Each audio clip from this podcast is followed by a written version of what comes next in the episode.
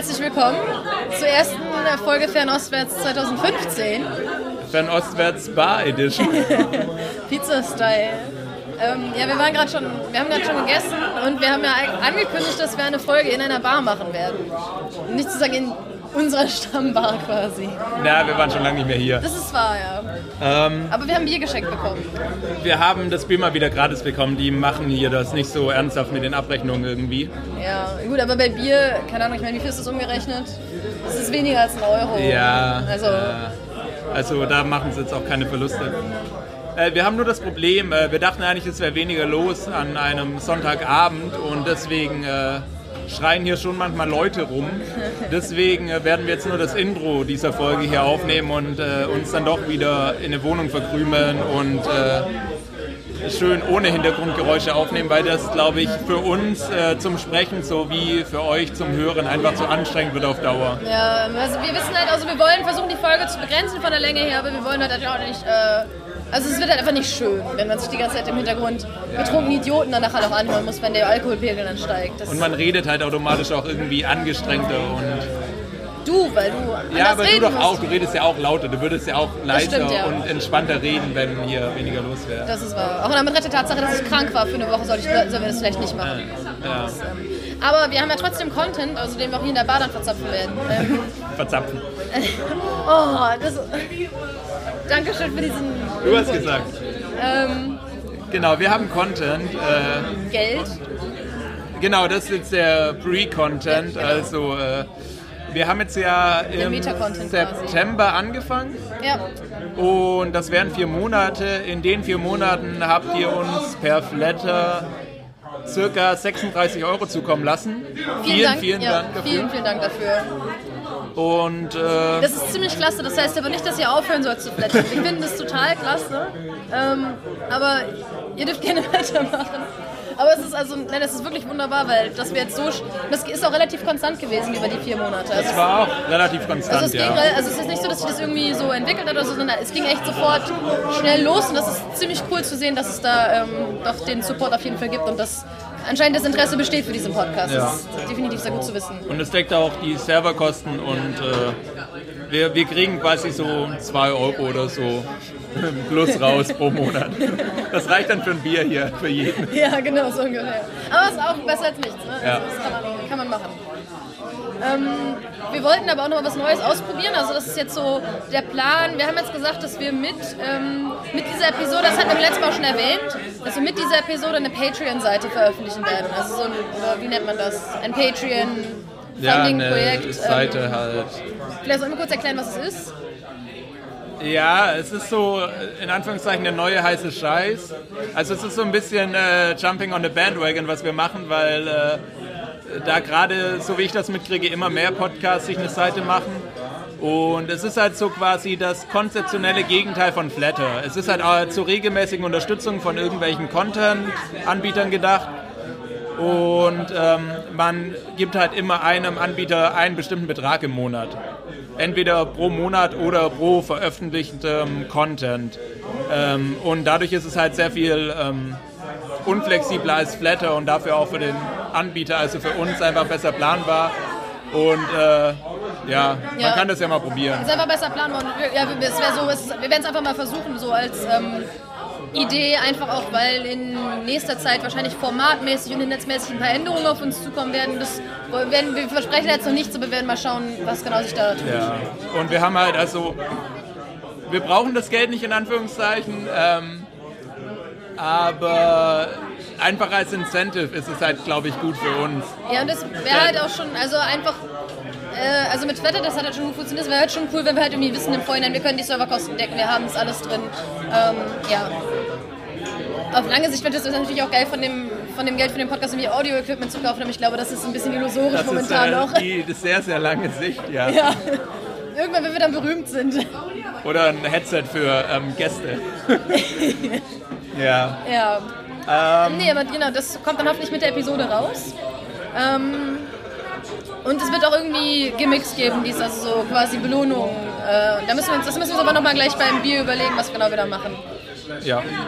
Und ähm, Ja, ansonsten. Bevor wir jetzt verschwinden, dann noch kurz äh, die Inhaltsangabe für die heutige Episode. Wir haben nämlich eine, wir haben einen Plan. Wir haben tatsächlich einen Plan. Ähm, haben wir sonst eigentlich auch immer, aber heute ein bisschen mehr, weil keine Links. heute brauchen wir keine Links. Ja, genau, also wir haben das ja noch gar nicht gesagt, also wir haben ja, wir beim letzten Mal schon angekündigt, ähm, wir wollen eine Barfolge machen und die Idee ist, in dieser Folge ein bisschen über das Leben in Beijing zu reden.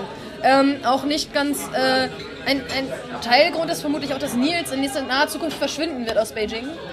Ähm, ihr, ihr, seht mich äh, Heulimitationen machen. Ja, wollt ihr nicht sehen. Ja. Ähm, deswegen, wenn wir so ein bisschen über den Alltag reden, einfach, natürlich wird es auch sehr, äh, es wird ausländerlastig sein. Irgendwie ist es natürlich die Ausländerperspektive, die wir irgendwie ja. hier mitkriegen. Und unsere subjektive halt vor allem. Ja, also wir werden jetzt nicht irgendwie Zahlen und Statistiken auflisten, sondern einfach unsere Erfahrungen mit dem Leben in China. Oder in, konkret in Beijing vor allem einfach. Ähm, wir werden, also, weil wir, wenn wir mit, dem mit dem subjektiven Perspektive anfangen, ähm, werden wir auch mit dem Stadtteil anfangen, in dem wir leben, Udauko. Ähm, und da ein bisschen drüber reden. Wir werden noch über unseren Uni-Alltag dann sprechen und über die allgegenwärtigen Koreaner, koreanischen Hipster. Ähm, dann ist ein weiteres Thema, was natürlich in so einer Millionenstadt ganz klar wichtig ist, ist der ähm, öffentliche Nahverkehr, was auch gerade ein Riesenthema ist, aber darauf kommen wir dann auch zu sprechen. Dann haben wir eine Kategorie, die wir kreativerweise Dinge genannt haben. Ähm, wir werden unter anderem über Toiletten und Zigaretten reden. Also das ist quasi die interessante Kategorie, weil es da eben um die kleinen Eigenheiten des Lebens hier geht, um positive wie negative Dinge ja, und einfach. Haben wir, also oversell das jetzt mal nicht. Wir haben jetzt noch nicht so viel dazu. Also, ja, aber doch, das, das, sind so, das sind so die Interestings, die. Äh, ja, aber das ist ja. Das, ja, das sind so die kleinen anders. lustigen Anekdoten. Ja, mal sehen. Ja. Aber ähm, darüber können wir, können wir uns dann streiten, wenn wir mit der Kategorie durch sind. Genau. Ähm, und am Ende ähm, will Katharin dann vor allem noch darüber abrunnen, wie es ist, in Beijing Ausländer zu sein. Äh, und generell eben über die Haltung der meisten Chinesen gegenüber Ausländern. Ja. Auch einfach, also das ist ein Thema, was mir schon, ich bin ja 2011, 2012 schon mal hier gewesen, das ist einfach ein Thema, was mich, also natürlich betrifft es mich direkt und das hört sich jetzt blöd an aus dieser Sicht als privilegierter Weißer darüber zu raten, wie es ist, als Ausländer hier behandelt zu werden. Aber es ist schon ein Thema, das ich, ähm, ich finde es persönlich sehr anstrengend, es macht mich teils echt fertig und ich finde es aber auch interessant aus der Perspektive zu, sehen, zu vergleichen, wie oder wie ich glaube, dass in Deutschland mit Ausländern umgegangen wird. Das hat auch meine Perspektive darauf verändert, wie in Deutschland mit Ausländern umgegangen wird oder auch in anderen Ländern. Also von daher ist es schon so perspektivenmäßig ähm, ganz spannend. Und wir haben dieses Mal auch wieder unsere unregelmäßige Kategorie der Empfehlungen zu China relatiertem Content, die es dieses Mal auch wieder geben wird. Also, wir haben es uns aufgeschrieben, das heißt, wahrscheinlich vergessen wir es auch nicht dieses Mal. Genau, weil Hoffen wir gucken die ganze Zeit auf die Liste. Genau. Das sollte funktionieren. Außer, ja, genau. Ne, wir haben dann ja nachher Strom, das heißt, mein Laptop wird auch noch Akku haben. Genau. Jetzt hat Nils seine Zigarette aufgeraucht. Genau, und äh, das war jetzt das äh, Stichwort. Und wir hören uns dann gleich wieder in ruhigeren Gefilden. Genau. Gut. Willkommen bei mir daheim. Nils hat den großen Vorteil, dass er direkt in der Nähe von dieser Bar wohnt, in der es manchmal umsonst Bier gibt. Ja, ich weiß nicht, wie du die Distanzen so gewohnt bist, aber ich finde, du wohnst ja auch noch relativ in der Nähe. Ja, aber ich muss immer noch das Fahrrad. Du kannst ja, das stimmt schon. Außerdem werde ich jetzt, glaube ich, nicht mehr oft in diese Ecke kommen, weil, es, äh, weil wir jetzt eine eigene U-Bahn-Station haben und wir nicht mehr hierhin müssen, um U-Bahn zu fahren. Die U-Bahn-Station, zu der Katharin jetzt fährt, ist 500 Meter von mir entfernt. Also es ist alles... Es sind keine großen Distanzen, sagen wir es mal so. Nein, das sind nur faule Studenten. Ja. Gut. Aber ähm, genau, wir wollten eigentlich anfangen jetzt zu reden. Wir haben uns genau. vorgenommen, das ein wenig zu Das, das werden wir nicht schaffen. Wir nicht also, schaffen, äh, der Stadtteil heißt Udauko und zeichnet sich dadurch aus, dass es hier massiv viele Unis gibt ja. und massiv viele Koreaner und koreanische Restaurants. Also die Koreaner sind echt wichtig, sind echt viele. Also man muss sich so vorstellen, ähm, wenn irgendetwas auf einer anderen Sprache als Chinesisch irgendwo steht, dann ist die erste Sprache, die benutzt wird, meistens tatsächlich Koreanisch und nicht unbedingt Englisch. Also es gibt Sachen, die habe ich auf Koreanisch gesehen, wo nichts auf Englisch dabei stand. Ja, außer auf Speisekarten in nicht koreanischen Restaurants. Ja, das stimmt. Grundsätzlich stimmt das. Massiv viele Unis, ähm, das muss man sich also vorstellen. Es gibt in China oder gerade in Beijing mittlerweile für jeden Fachbereich quasi eine eigene Uni. Also es gibt zum Beispiel bei, mi bei mir direkt um die Ecke ist die ähm, Forstwirtschaftsuniversität. Ähm, nicht in Udauko, aber sehr weit draußen ist zum Beispiel die äh, Öluni, also Chinese University of Petroleum. Mhm. Die hab ich da habe ich mich noch mit jemandem unterhalten, das ist ganz spannend. Das Ding ist, die unterrichten da noch andere Sachen.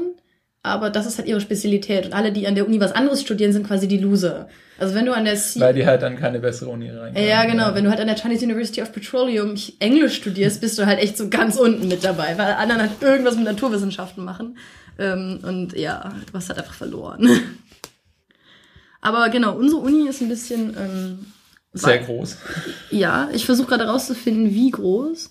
Aber ähm, also ja, man muss vielleicht sagen, in China gibt es ein sehr rigoroses Ranking der Unis. Also es ist sehr klar für die Chinesen, welches Uni, welche Uni die beste ist oder welche Uni die beiden besten Unis ja, die beiden besten sind.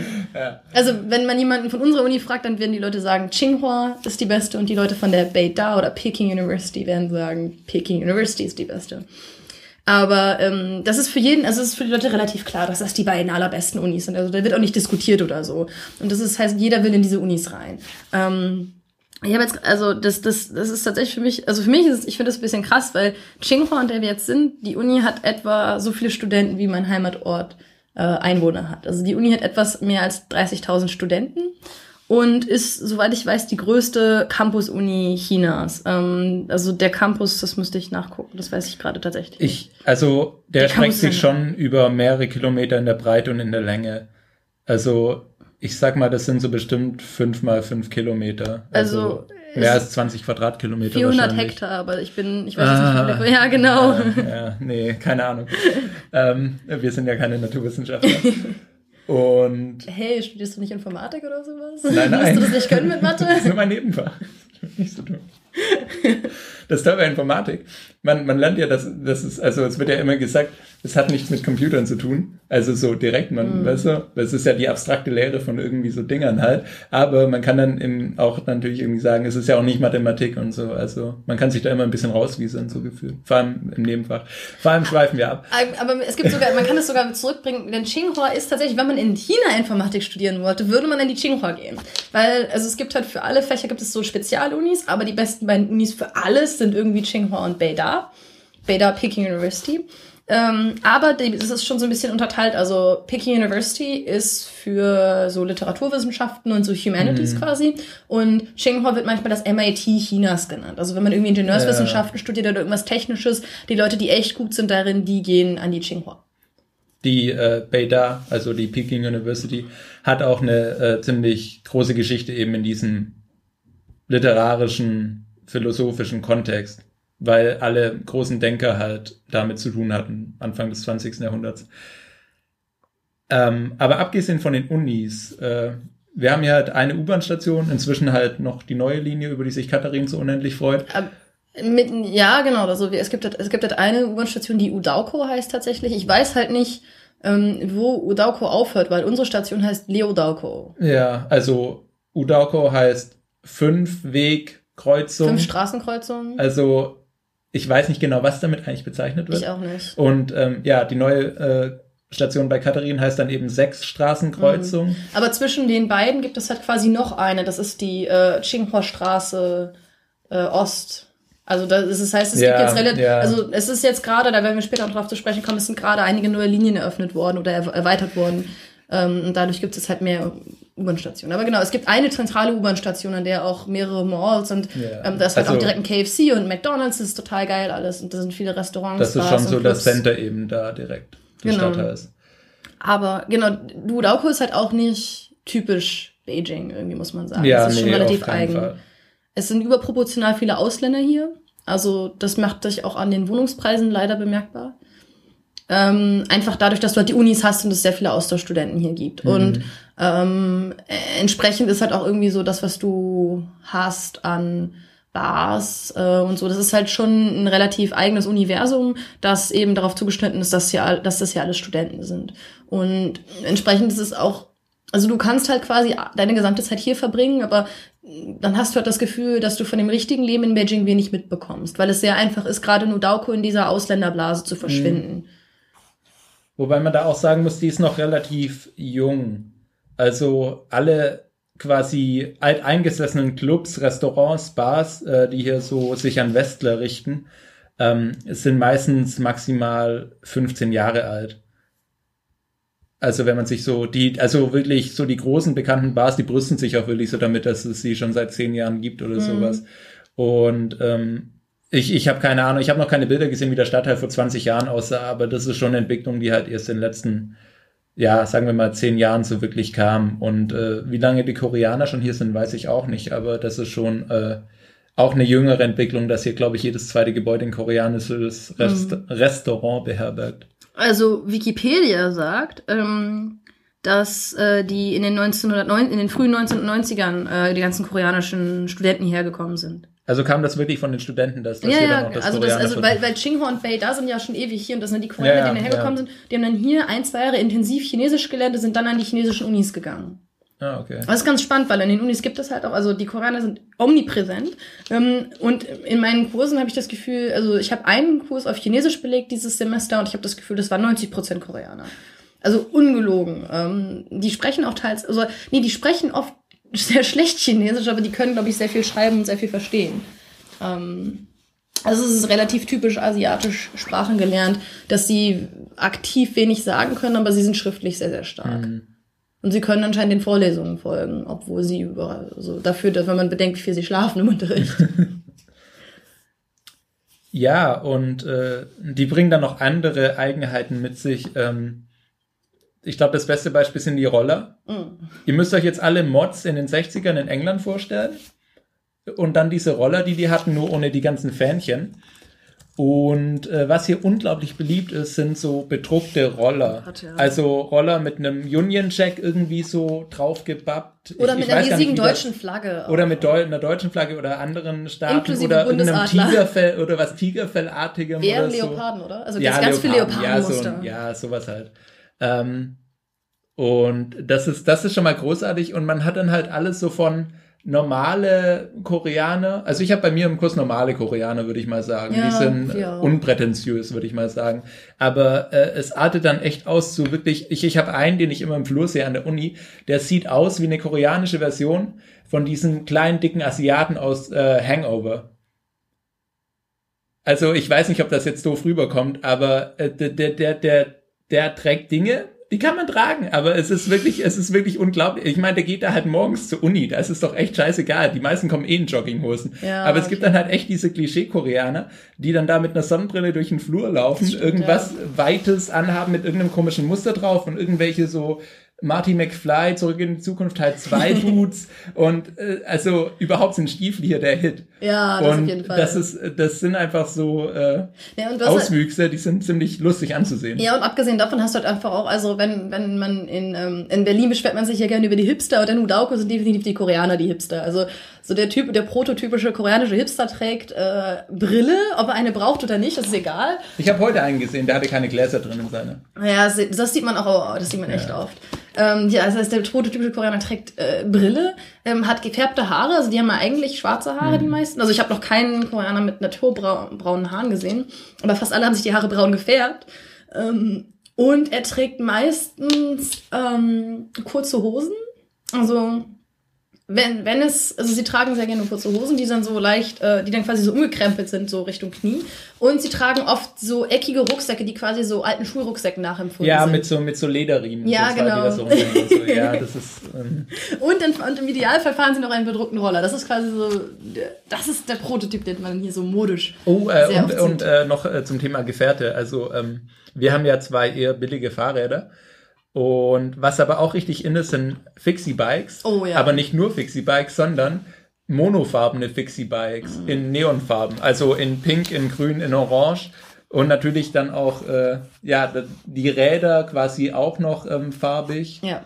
Ähm, die, und die Ketten sind auch farbig. Ja, also es ist wirklich äh, und das Ding Design ist, pur. Das Ding ist, mein Mitbewohner hat ja so eins und das ist noch neulich kaputt gegangen. Und das ist von der Qualität her, also ähm, das ist, die sind teurer als die Räder, die wir haben, aber ob die Qualität wirklich so viel besser ist, ist die andere Frage. Ja. Also ich habe das jetzt neulich einmal in der Hand gehabt und es wirkte eher leicht, aber nicht im Sinne von gut leicht, sondern billig leicht. so dass du das Gefühl hast, es klappt unter dir zusammen. Ja.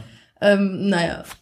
Aber das ist auch, ja, das ist, stimmt, das auch, geht auch in diese Hipster-Richtung so ein bisschen. Ja, also da, ja, Hipster ist halt so ein doofes Wort, aber es, äh, das trifft halt schon irgendwie. Es ist halt irgendwie Leute, die sehr viel Wert auf Äußeres legen. Ja, genau. Was wir jetzt mal so, also ich will es nicht so negativ werten, weil ähm, A, ich will mich da nicht so weit aus dem Fenster lehnen ähm, und B, äh, es, es steht ihnen teilweise echt gut. Also ich weiß nicht, ich weiß aus, nicht, ja. ja. ich weiß nicht, ob das mein eigenes, also ob das halt dann so meine eigene Sicht jetzt ist aus unserer Kultur heraus. Aber ähm, Asiaten können sich hipsteriger anziehen, ohne dabei doof zu wirken.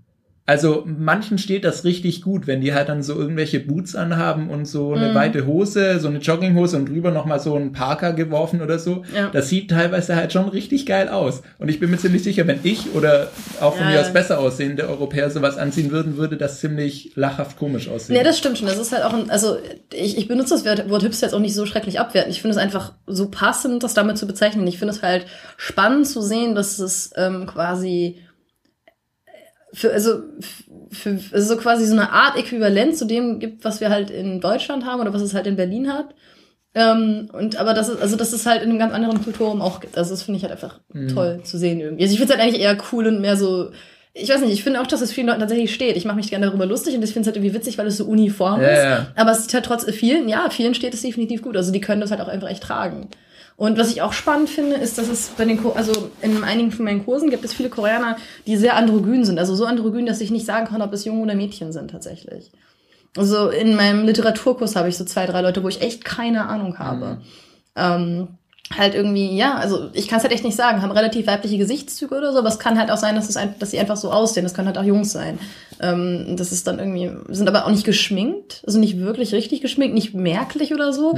Das äh, finde ich ganz spannend. So, weil es halt äh, auch vom, es scheint irgendwie ähm, kein dominanter Modestil zu sein, aber einer, der auf jeden Fall existiert und äh, den es halt irgendwie gibt. Ja.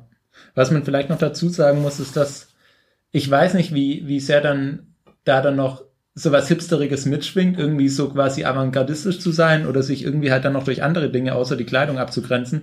Aber soweit ich weiß, steckt da keine Ideologie im so Sinne dahinter, wie jetzt, stimmt, ja. um auf die Mods zurückzukommen oder sowas. Das ist wirklich, glaube ich, nur Aussehen. Das ist dann keine eingeschworene Gruppe, die alle dann auch noch dieselbe Musik hören oder so, Ja. sondern ich glaube, da geht es tatsächlich äh, nur ums Äußere. Ja, das ist wahr.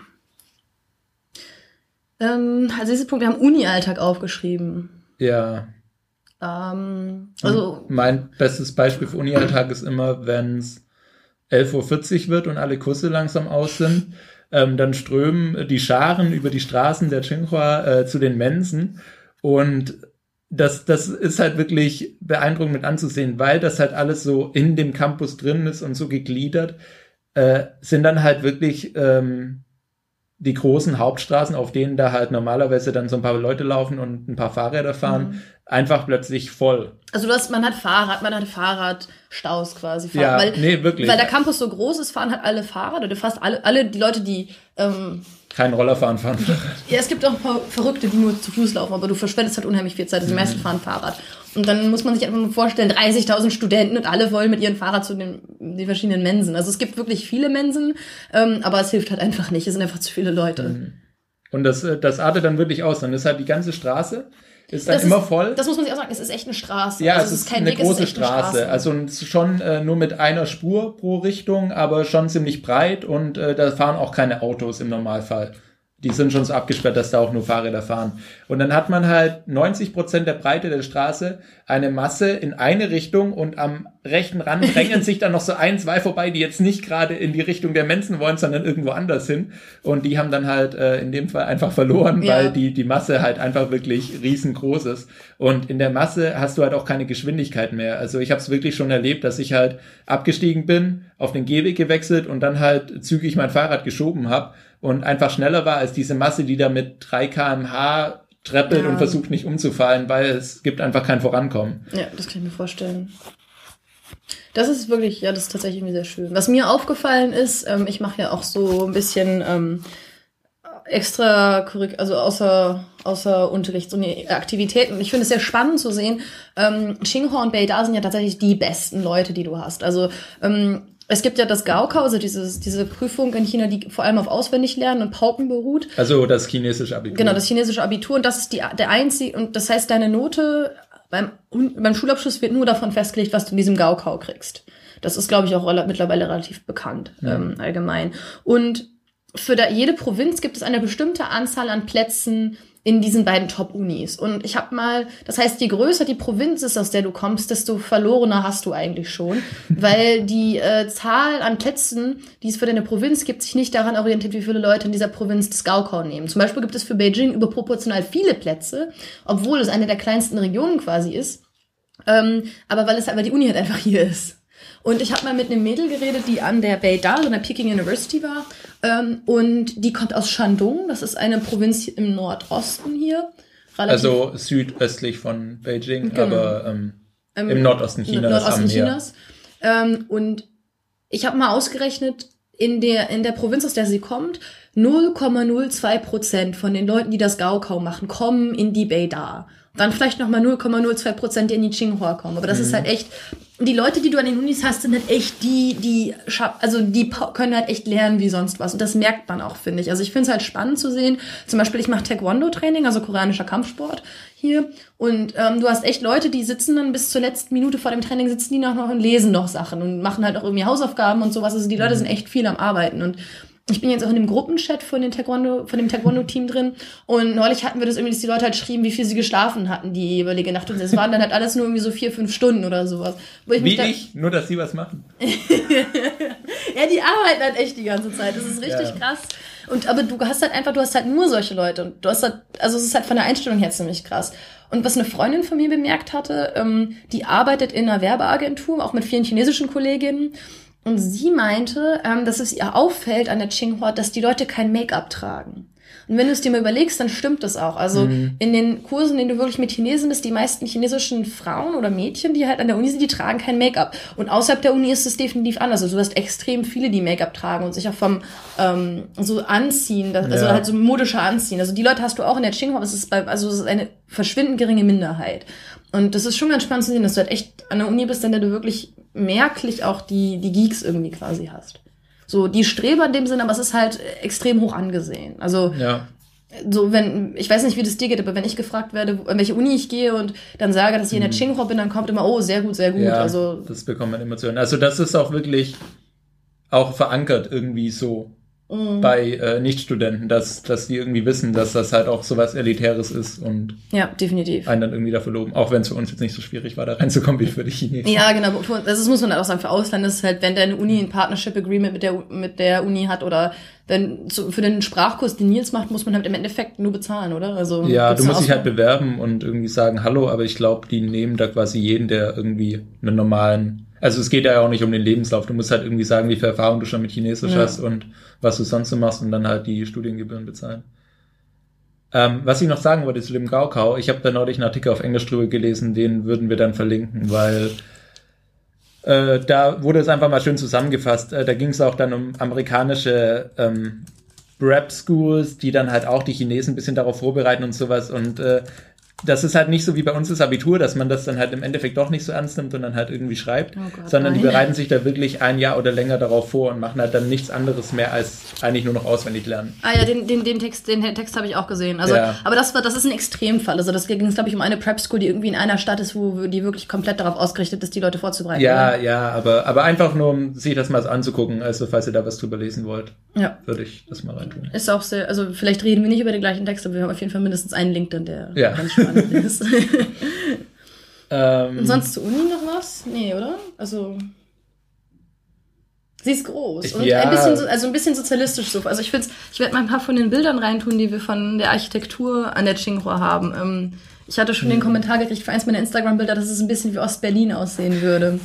Ähm, ja. es ist, man, also es ist schon ganz interessant zu sehen, was man da für Gebäude hat halt. Ja, es ist architektonisch auf jeden Fall beeindruckend. Also gerade die Wohnheime hinten bei mir mm. oben, die finde ich, die, die sind so rund, so gebogen, äh, gebogen längliche Hochhäuser, das ist schon alles irgendwie ziemlich cool.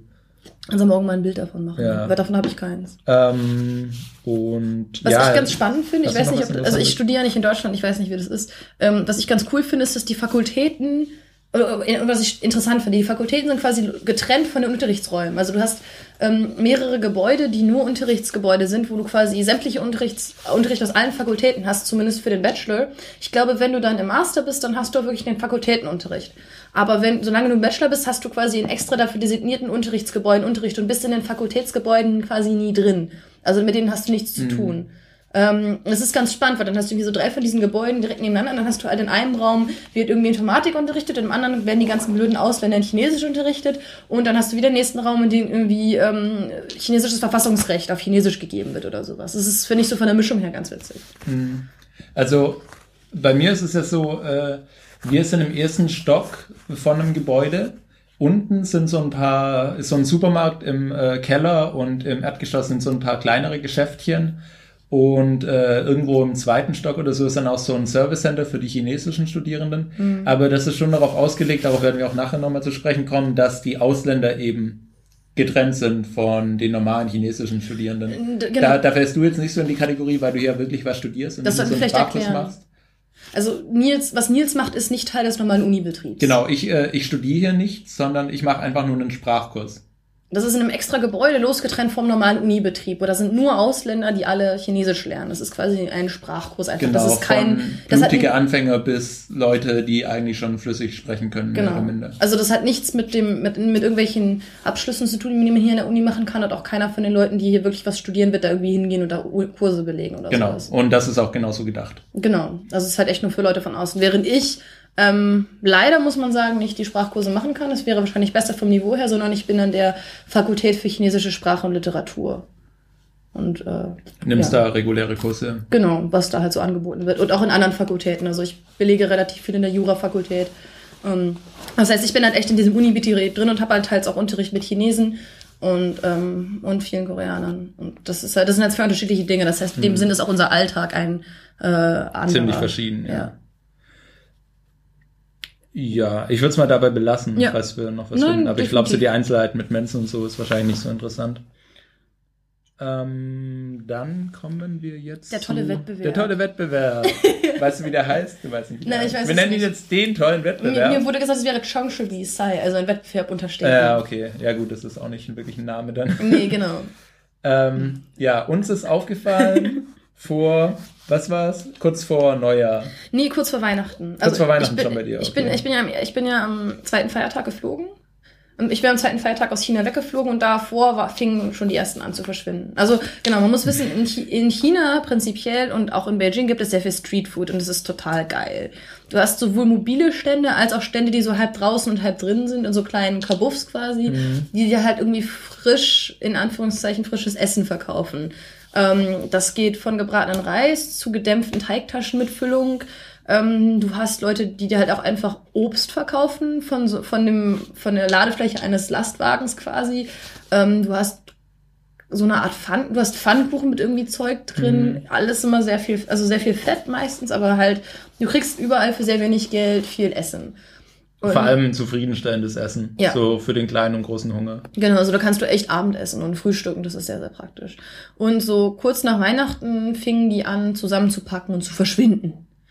Und ähm, jetzt ist es der 11. Januar und äh, es, es hat, irgendwie ist nichts mehr da. Also es gibt noch so ein paar Restaurants, die offen haben, aber von diesem mobilen Essen, was du wirklich mitnehmen kannst, ist eigentlich also fast alles verschwunden. Ja, und also das sind schon Größenordnungen, die sind ziemlich groß. Das klingt jetzt erstmal doof. Ähm, zum Beispiel hier bei mir in der Straße, wenn man hier aus dem Haus rausgeht, dann gibt's da einen so einen Mini-Supermarkt. Also ich weiß nicht, mit was man da vergleichen kann. So ein sehr, sehr großer Späti quasi, der leider nicht so lange offen hat. Ähm, und vor allem gibt es aber ein äh, Community Convenience Store, wo man dann reingeht und dann gibt's da quasi innen drin in so einer großen Halle, wie so eine Markthalle, noch kleinere Stände. Da kann man dann einmal Obst kaufen oder halt Eier oder irgendwelche chinesischen Brotprodukte oder dann ist da noch so ein kleiner Kiosk, wo man halt trinken und Bier und so kaufen kann. Und daneben ist dann eben ein Bauzeladen, der, und das sind halt immer Dinge, die sind einfach voll. Die mm. sind nie leer. Da sind immer irgendwelche Chinesen drin ja. und kaufen irgendwas ein. In den Bauzeladen sitzen immer Leute von mittags oder schon von vormittags. Ich war da auch schon mal alleine, aber da habe ich die letzten gekriegt. Also es war wirklich, es war wirklich spät abends, die haben, die haben mir die allerletzten Bauze gegeben. Also okay. es war niemand anders mehr da. Ja, also das ist immer voll und hochfrequentiert. Auch ähm, so kleine ähm, Bubble-Tea-Läden Mhm. sind hier auch in so Wellblechhütten und so ein Mobilkartenhändler, wo man halt sein Handy aufladen kann und äh, Pakete abholen, alles. alles. Also quasi wirklich so, ja, so eine Mini-Mall auf der Straße. Genau, das Spannende ist halt einfach, es findet, also die, diese, diese Sachen sind halt nie ganz drin. Also es, es quillt immer Ja. so raus, raus auf dem Bürgersteig. Zum Beispiel auch bei dem, ähm, bei dem Laden mit den Teigtaschen, den Nils jetzt gerade erwähnt hat, da hast du halt, du hast Du kannst drinnen sitzen, aber du kannst auch draußen sitzen, wenn es jetzt nicht gerade so super kalt Mhm. ist wie gerade. Also es, und auch diese ganzen Streetfood-Sachen. Also es gibt halt bei uns so eine Ecke, wo irgendwie so insgesamt so zehn Läden sind vielleicht. Ähm, und da sind auch immer Leute. Es ist halt direkt an einem Campus von der Uni und irgendwie 200 Meter weiter ist noch eine zweite Uni. Das heißt, es sind super viele Studenten immer da. Da findet auch echt Leben statt. Und die Leute scherzen untereinander ganz viel miteinander. Die kennen sich alle. Ähm, es wird extrem familiär tatsächlich miteinander umgegangen. Also zumindest bei uns an der Ecke. Und das ist jetzt alles weg. Also das ist halt schon krass irgendwie. Seit drei Wochen. Genau. Oder, naja, sagen wir. Ja, doch, drei Also Wochen. es, es ja. ist so graduell, graduell verschwunden, Ja. so ein bisschen. Und jetzt geht man hier auf die Straße und es ist quasi nichts mehr los, außer die Leute, die halt so durchlaufen. Und das ist halt, das ist halt ein herber Einschnitt. Also wir merken das ja auch selber. Ja. Du, du gewöhnst dich halt dran, einfach mal runtergehen zu können, dir so einen Pfannkuchen zu holen und dann hast du erstmal keinen Hunger mehr. Ich habe eben schon gesagt, ich glaube, ich habe abgenommen in den letzten Ja. zwei Wochen. Es ist wirklich unglaublich nervig und äh, ich kann mir das dann nur noch nerviger vorstellen für Leute, die schon länger hier wohnen, seit zehn Jahren oder so und einfach so einen regelmäßigen Tagesablauf haben und einmal in der Woche ihr Obst einkaufen. Ja, was machst du halt auch als- kannst du da plötzlich nicht mehr hingehen. Was ich mir halt auch vorstelle, was machst du als Student? Weil du bist halt dann auf einmal gezwungen, die ganze Zeit zu den Mensen zu gehen. Ich habe schon das Gefühl, dass die Studenten bei uns schon das, das sehr genossen haben, dass sie nicht immer in die Mensa mussten. Und dann, Ja. Weil du hast halt auch in den chinesischen Studentenwohnheimen keine Küche. Das heißt, du hast nicht die Option, dir selber was zu machen. Und es ist halt einfach nicht vorgesehen. Das ist halt schon scheiße irgendwie. Ja. Also, Also lange Rede, kurzer Sinn, viele nützliche Shops haben geschlossen. Warum haben sie geschlossen? Wegen dem schon erwähnten Städtewettbewerb. Äh, denn so wie das aussieht, gibt's hier gerade so eine unser Udauko soll schöner werden Haidien, Aktion. also Haidien ist so der Haidien, ja, also der Bezirk. Ge- Distrikt heißt es. Ja, aber in Deutschland wäre es der Bezirk. Ich oder? weiß es nicht. Ich glaube, es wäre der. Aber ja. Also, Das, also ist, das ist was, was ist das, was über Stadtteil kommt? ja, ich glaube, das ist der Bezirk. Okay. Bezirk Altona. Ja. Ich glaube, der Bezirk. Du fragst dich falsch. Aber ja, dafür sieht man nicht so oft Stadtschilder. Jedenfalls, ähm, also eben ein sehr großer Stadtteil. Also ähm, Beijing hat, glaube ich, so 10 bis 15 davon. Das Ja, heißt, wenn, das jetzt, wenn wir jetzt hier groß. von einem Stadtteil reden, nach Haitien, in dem wir hier sind, der ist verdammt groß. Äh, und es gibt hier dann wohl gerade eben die Aktion, dass es da so einen Wettbewerb gibt, der wird dann wohl auch national stattfinden. Ja, also, Denn nur in Beijing würde es ja nicht wirklich Sinn ergeben. also ich denke mal, so wie ich mir das, so ich das verstanden habe, werden das halt verschiedene, also werden das halt verschiedene Stadtteile sein in verschiedenen Städten, die dann miteinander quasi Mhm. ähm, konkurrieren, weil in, ich war jetzt halt zum Beispiel, ich war gestern in einem anderen Stadtteil und dann heute noch mal in einem anderen Stadtteil und da ist es nicht so. Also es scheint tatsächlich Haidien vor allem zu sein, also der, der Distrikt, in dem wir leben, der das macht. Also Ähm, gehen wir davon aus, dass sich halt die Oberen des Distrikts festlegen können, ob sie mitmachen wollen Genau, oder würde ich nicht. auch mal sagen. Für Prestige und Genau, aber das ist auch ganz, das ist auch ganz spannend, dass viele chinesische Städte, wenn sie sich irgendwie bewerben, gerne sagen, wir sind die gesündeste Stadt Chinas, wir sind die beste Stadt für Badeurlaub in China, ähm, wir sind die schönste Stadt in China. Mhm. Ähm, und der Witz ist, das sind halt nicht Sachen, die sie sich ausdenken, sondern das sind tatsächlich Titel, die irgendwie vergeben werden. Also es gibt dann Wettbewerbe und dann kommen dann Menschen mit einem Klemmbrett dahin und machen Punkte, Striche bei ihrer Liste irgendwie und dann wird der Stadt irgendwann gesagt, ja, ihr seid offiziell die schönste Stadt Chinas. Ähm, und sowas scheint das halt irgendwie zu sein. Ich habe ja den Verdacht, dass es irgendwie die sauberste und zivilisierteste, sauberste und zivilisi- zivilisierteste ist. Aber das, das Ironische ist halt, dass Sachen, die total nützlich sind und sinnvoll also nein, sind, nein, das ist ja das essentielle Leben, das hier einfach stattfindet. Ja. In diesen kleinen scheiß Shops auf der scheiß also man hat, ja, man hat das, es ist die Hälfte des Lebens. Also Ja, alles, ja, das, was 50 Prozent von dem, was für mich, also 50 Prozent von dem, was für mich auch China ausmacht oder die chinesischen Städte ausmacht, verschwindet halt dadurch. Und einfach nur, weil die Stadt halt, weil das halt, weil das halt nicht als zivilisiert und als, als unsauber irgendwie gilt, wahrscheinlich. So. ja, ja, das ist halt irgendwie, es ist halt ähm, wieder so, da werden wir, glaube ich, auch nochmal nachher so ein bisschen Mhm. drauf eingehen, äh, ist so ein Vorschieben, wo quasi jeder weiß, dass es nicht echt ist, aber alle akzeptieren es, dass es so sein muss. Ähm, Und das und. Also laut Informationen, die du bekommen hast von Verkäufern, endet das ja wieder in vier Tagen, also Genau. Mitte des Monats Januar. Genau, meine Lieblingsverkäufer von gebratenem Reis haben gesagt, sie kommen am 15. Januar wieder. Ähm, ob das wirklich so ist, werden wir dann sehen. Und wenn sie wiederkommen, werde ich sie auf jeden Fall fragen, was sie in der Zeit gemacht haben. Weil ich mich wirklich, also so drei Wochen ist, glaube ich, ein, wenn sie dann nicht woanders verkaufen können, ist ein relativ herber Einschnitt, was deine, mhm. was dein Einkommen angeht. Das ist so. Weil bei den Preisen leben die halt von der Hand in den Mund. Naja, okay, Moment. Also wir haben mal, ich weiß nicht, ob du dabei warst. Wir haben, also es gibt ein Gericht, das sind, nennt sich Jianbing. Das sind quasi so Krebs, also sehr dünne Teigpfannkuchen. Da kommt dann irgendwie noch eine Soße rein und auch noch gefrittierter Teig, der so knusprig ist. Es kommen Zwiebeln rein und Zwiebeln müsst ihr euch quasi so eine homöopathische Portion vorstellen. Ja. Also meistens ist das wirklich nur Soße und ähm, die der Teig ja, ja. und äh, alles, was da so an Gemüse und so immer rein ja, aber ist. Aber du, das ist ja, kein, also irgendwie viel frittiertes Ding und es schmeckt ziemlich geil. Ähm, Punkt ist, das Ding kostet 5 Yuan. Das sind momentan etwa 70, 75 Cent. Irgendwie so, so ja. Ähm, ich habe die Frau mal gefragt, die das macht, wie viele sie davon pro Tag so verkauft. Und sie meinte, es sind pro Tag etwa 100, wahrscheinlich mehr. Mehr als 100. Das heißt, es sind 500 Quai pro Tag. Das sind etwa 75 bis 80 Euro pro Tag. Mhm. Das kannst du schon machen. Also wenn du das hochrechnest auf den Monat. Ja, ja. Ich glaube trotzdem nicht, dass du dafür so viel Gewinn machst. Also, ja, also ich, wenn du dir überlegst, was du da an Zutaten hast, das ist ja nichts. Du machst ja nur diese Ja, ja, klar, Teig. klar, klar. Aber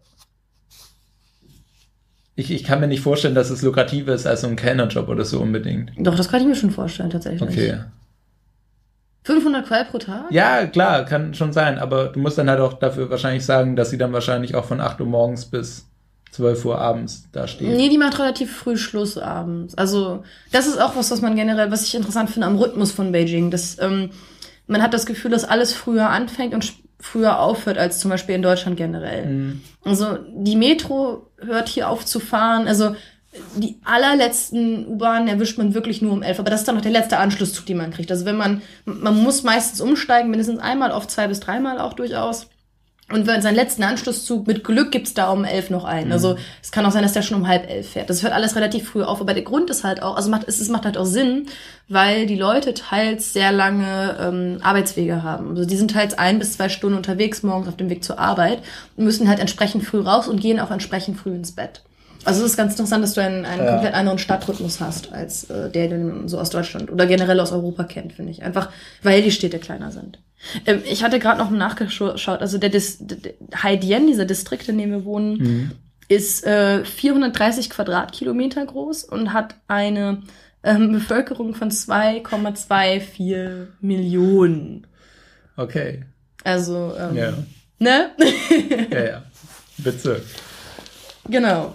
Und da wird jetzt, da wird jetzt überall äh, quasi sauber gemacht. Ja, die, das Schönste, davon haben wir, glaube ich, noch keine Bilder. Vielleicht machen wir noch welche in den nächsten Tagen. Ähm, Wenn du die Fahnen meinst, dann habe ich davon Bilder. Davon hast du Bilder, sehr gut. Ja, ähm, an allen großen Kreuzungen stehen sowieso, also auch außerhalb dieser Wettbewerbszeit gerade, mh, immer Ordner. In Und bunten leuchtenden in, Jacken. In bunten äh, neongelben Jacken. Mhm. Die haben dann immer so ein Headset um und einen kleinen Lautsprecher, der ihre Stimmen total verzerrt und es richtig nervig macht, da irgendwas zu hören, wenn die irgendwie schreien. Und die stellen sich dann halt immer hin, haben auch so ein kleines ähm, grün so Rotschild. Kelle irgendwie. Ja, also wie, wie eben so, es sind quasi so inoffizielle Verkehrspolizisten. Also die sind, die sind schon offiziell von der Stadt da hingestellt, aber es sind natürlich keine Polizisten.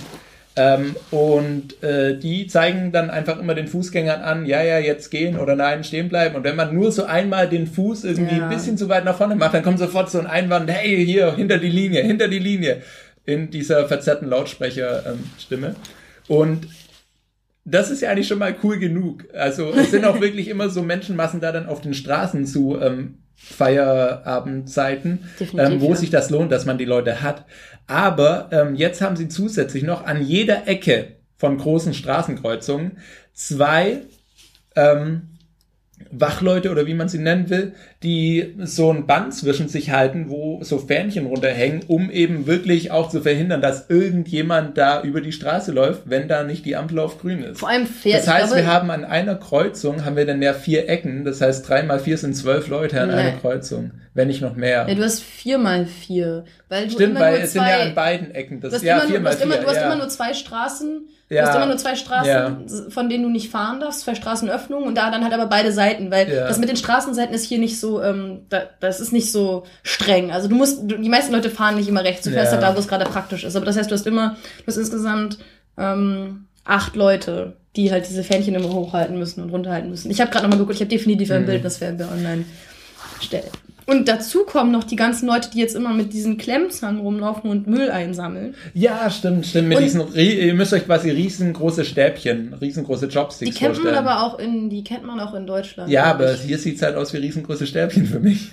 Herzlichen Glückwunsch. Ich habe bin- gesehen, wo du so oben drückst Ja, und aber, geht das so auf ja, und ja, zu. klar, aber ich finde, die halten die halt auch immer so in der Hand, dass du, das ist quasi so, dass du den Abschluss nicht siehst und es, es sieht halt nicht so aus wie so, die haben vorne keine so eine Gabel oder so eine. Doch, die habe ich schon, ich habe die, die ich gesehen habe, waren mit Gabel vorne. Okay, nee, aber es gibt auch wirklich so welche, die nur so wie Stäbchen sind ja, das kenne kenn ich auch, aber es Ja. gibt beides. ja.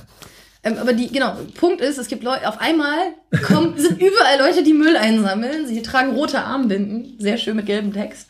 Ähm, und wir wissen nicht, wo sie herkommen. Wir wissen nicht, wer diese Leute sind. Was haben sie vorher getan? Was werden sie danach tun? Kriegen sie Geld dafür? Oder sind das alles äh, Freiwillige, quote unquote? Ja. Ähm, man weiß es nicht. Aber es Und- ist sehr spannend, das Ja, zu beobachten. die laufen eben über die Straßen in Zweier-, Dreiergruppen Mhm. und äh, sammeln Müll auf. Also wirklich auch einzelne Zigarettenkippen Ja. oder halt so irgendwelche Papierchen, alles was so rumliegt. Ja. Äh, Also- bei uns, im, bei uns im, Wohn, äh, im Wohndings, in diesem äh, Compound, diesem abgezäunten Dings, die waren auch jetzt neulich welche unterwegs. Und äh, wie du es gerade schon gesagt hast, ist halt wirklich die Frage, wie funktioniert das? Wer Haben sind die immer quasi so Arbeiter auf Abruf, wo sie dann mal sagen können, hier jetzt in dem Distrikt und hier sauber machen die nächsten Wochen? Wo, wo kommen die her? Was haben die davor gearbeitet? Was werden die danach arbeiten? Also Fragen über Fragen. China ist, ist und bleibt ein Rätsel. Ja. Aber ja, das ist so, ähm, das ist, das ist der Ort, wo wir wohnen gerade. ähm, aber gibt's dazu noch was zu sagen? Fähnchen, äh, Ähm, Bilder nachher hochtun. Wir, wir wollen noch eigentlich irgendwie weiterkommen, ne? Wir wollen nicht so wir wollen eigentlich auch weiterkommen, ja. Ähm, dann, Jetzt mal noch äh, zum Verkehr, ne? genau, wir wollten über, oder prinzipiell, ja, Verkehr und so äh, Nahverkehr wollten wir drüber reden. Ähm, ja, womit fangen wir an? Was relativ wichtig ist momentan, oder wo viel drüber geredet wird, ist die Preiserhöhung in der U-Bahn. Es tut auch sehr weh, muss ich sagen. Ja, es ist. Also ich bin, ich bin die letzten Tage deutlich mehr als sonst gefahren, weil ich einfach jetzt keine Uni mehr habe und es tut einfach richtig weh. Also vorher war das halt ein Pauschalpreis, man hat zwei Yuan pro Fahrt bezahlt. Also 30 Cent. Genau, das sind 30 Cent. Ähm, und jetzt ist es streckenabhängig. Ähm, es fängt bei drei Yuan an und geht bis zu acht Yuan hoch. Also je weiter du fährst, desto mehr bezahlst du. Und ich bez also wenn man jetzt von hier ins Stadtinnere fährt, dann bezahlt man meistens so fünf Yuan ähm, pro Strecke. Und das tut halt einfach echt weh. Normalerweise hast du halt deine Karte mit 10 Euro aufgeladen und bist damit, ähm, keine Ahnung, drei Monate hingekommen oder so. Und jetzt ist das nach einer Woche weg. Ja. Also es ist schon krass irgendwie. Ähm. Und es ist ganz spannend, weil das Ding ist, der Grund, dass die Preise so niedrig waren, ist halt, dass das Ganze einfach ganz stark vom Staat gefördert war, also enorm.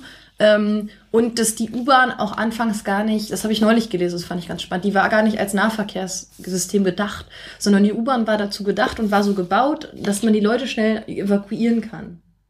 Also, weil die ersten Linien, so Linie 1 und Linie 2 sind ja, Ja. schon unter Mao gebaut worden. Und Ja. der, die Idee war, die Leute schnell aus dem Stadtzentrum rauszubringen, halt weg von da, wo irgendwelche Bomben fallen könnten. Und das war, das war der Sinn der Sache, als man die U-Bahn gebaut hat. Und dann ist es halt zum Public, also dann ist es halt zum Nahverkehr geworden. Nur, der, das muss man auch sagen, ähm, der Beijinger Nahverkehr ist einfach chronisch überlastet. Also Ja. die, der ganze Verkehr der Stadt ist halt chronisch überlastet. Das mit den, mit den Staus und die, also die Staus, die man hier hat, du hast halt in der Stadt, du bist mit dem Bus unterwegs und stehst halt einfach für eine Stunde. Du hast Strecken, für die brauchst du mit dem Fahrrad 10 Minuten, da brauchst du mit dem Bus 40, Minu 40 bis 45 Minuten, teils länger. Einfach weil du nicht vorankommst. Und es hilft halt auch nicht, dass du zum Beispiel, wenn du abbiegst, dann biegen halt alle einfach irgendwie ab und das lässt dich halt keiner vor. Also Reiß, Reißverschlussprinzip gibt es nicht, du versuchst halt einfach irgendwo reinzukommen. Das heißt, das, das macht das Ganze noch langsamer. Das ist auf den Straßen. Das heißt, Busfahren ist während der Rush Hour entweder keine Option oder du musst echt viel Zeit mitbringen. Ja, im Taxi ist das dann noch ganz angenehm. Also da fühlt man Ja, sich halt auch stimmt. doof, aber man zahlt dann, dann nicht so viel, wenn man da so rumsteht. Und, Und du stehst und du bist, die Busse sind halt auch voll. die Busse sind halt dann auch gerammelt voll, weil Rush Hour. Und Also äh, im Taxi bist du wenigstens irgendwie allein, Ja. kannst du halt rumsitzen und den Stau genießen und ähm, Ja, im Bus macht das echt keinen Spaß. Du bist halt, also du bist, man muss sich so vorstellen, du bist halt so voll, dass die Leute echt an die Fenster tatsächlich gedrückt werden teils. Das, das ist auf den Straßen. Ähm, du, man will dann halt lieber U-Bahn fahren und das macht man tendenziell auch, aber es ist halt da nicht besser. Es sind halt auch riesige Menschenmassen mhm. und es ist echt voll dann. Und das heißt, das System ist einfach chronisch, chronisch überlastet und das Ding ist so, es ist ganz spannend, dass diese Preiserhöhungen haben das halt minimal entlastet. Also ich habe jetzt einen Text gelesen, dass aufs Ganze gesehen sind, nutzen jetzt zehn Prozent weniger die U-Bahn, was schon mhm. echt viel ist. Äh, und auf so zentralen Linien wie der Linie 1 sind es tatsächlich 20 Prozent weniger. Und das ist halt, ich muss die, wir, wir, wir verlinken das auch. Ähm, und, aber wir, da müssen wir die ganzen Zahlen nochmal nachgucken. Aber ich glaube, es war irgendwie so insgesamt stand da, glaube ich, was von wegen, dass irgendwie eine Million Leute weniger die U-Bahn genommen haben in der ersten Woche, seit die Preiserhöhungen runtergegangen, hm. also die Preiserhöhungen ja. in Effekt gegangen sind. Aber es ist halt einfach, das sind halt einfach absurde Zahlen. Ja. Ähm, und das Spannende ist, dass die Leute, natürlich am stärksten werden die Leute getroffen, die es sich am wenigsten leisten können. Also die Leute, die halt weit außerhalb wohnen, weil es da billig ist und die dann im Stadtzentrum gearbeitet haben. Weil die Leute, die eh schon im Stadtzentrum wohnen und ein wenig bezahlen, die können es sich halt meistens auch leisten. Mhm. Ähm, das ist halt so ganz interessant. Das ist halt aber auch was, was noch ein Freund von mir meinte, der halt auch so Städteentwicklung äh, studiert und darüber auch relativ viel schreibt. Ähm, es kann halt auch sein, dass das durchaus beabsichtigt ist. Weil die Beijinger Stadtplaner eigentlich nicht wollen, dass die Stadt so schnell wächst. Äh, die Urbanisierung in China ist halt schon krass vom Tempo her. Und wie man halt auch zum Beispiel im Nahverkehrssystem sieht in Beijing, die Stadt kann damit halt einfach nicht umgehen. Das ist einfach zu schnell, man kommt nicht hinterher. Und obwohl jetzt eben die neuen U-Bahn-Linien gebaut werden oder gebaut wurden, ähm, aufs Ganze gesehen hilft es halt einfach nicht. Also es ist schon, wenn man an, selbst wenn man antizyklisch fährt, hat man Linien, die relativ voll sind. Mhm. Ähm, und wenn man dann wirklich während der Rush Hour fährt, wenn man einfach arbeitet und halt keine Wahl hat, dann. Dann hat man es, einfach verloren. Ja, also, es ist halt, es ist echt nicht dann, schön. Dann stehst du halt in einer Warteschlange von so, ich würde mal sagen, das sind dann schon so 30 Menschen oder so pro U-Bahn-Eingang. Ja. Oder mehr. Und davon passen dann halt meistens so 20 in die Bahn rein, die gerade kommt. Und dann kommen halt, die nächsten sind dann vorne und kommen dann halt in die nächste Bahn, die drei Minuten später kommt. Mhm. Und dieses, du hast es ja gerade erwähnt, mit dem ans Fenster drücken. Also man muss sich das dann nicht vorstellen, dass man dann da innen drin ans Fenster gequetscht wird während der Fahrt. Das normalisiert sich schon. Aber in diesem Moment, wo die Türen aufgehen, ein paar mhm. Leute aus der Bahn rausgehen und alle, die da stehen, in diese eine Bahn wollen, weil sie nicht noch weiter warten wollen, wird einfach schon gedrückt. Also ja. richtig, richtig gedrückt. Da kommt dann einfach so ein ja. Schub und da gibt's manchmal auch so ähm, gelbe Männchen, die einen dann noch reinschieben mhm. äh, und aufpassen, dass niemand von irgendwie den Türen zerquetscht wird. Und innerhalb der ersten fünf Sekunden, würde ich mal sagen, die man dann drin ist und die Türen sich geschlossen haben, schauen dann alle, dass sie so ein bisschen Platz um sich rum mhm. bekommen und man steht dann zwar immer noch aneinander und berührt vorne, hinten, rechts und links irgendwie die Menschen um sich herum, aber man hat dann schon wieder Platz zum Atmen. Also man wird da dann nicht mit dem Gesicht wie so im Film an so eine Scheibe gequetscht. Nee, das definitiv nicht. Aber einfach dieser Moment da zu warten und sich da so reindrängen zu müssen und sich dann vor allem an der Station, wo man raus will, dann oh nochmal durch die Menschen, wenn man an der anderen Tür steht, dann einmal so durch die zwei Meter Menschenmasse zu drängeln, während schon die neuen Menschen sich reindrängeln.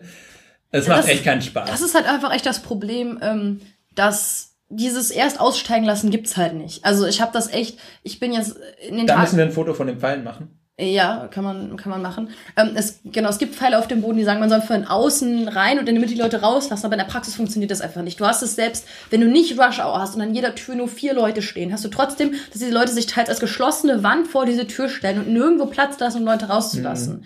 Ähm, über das Thema hatte ich tatsächlich, hatte ich auch mit MS Pro ähm, Max geredet, als wir äh, im, im WMR waren. Und es stimmt, man sollte die Leute nicht so judgen.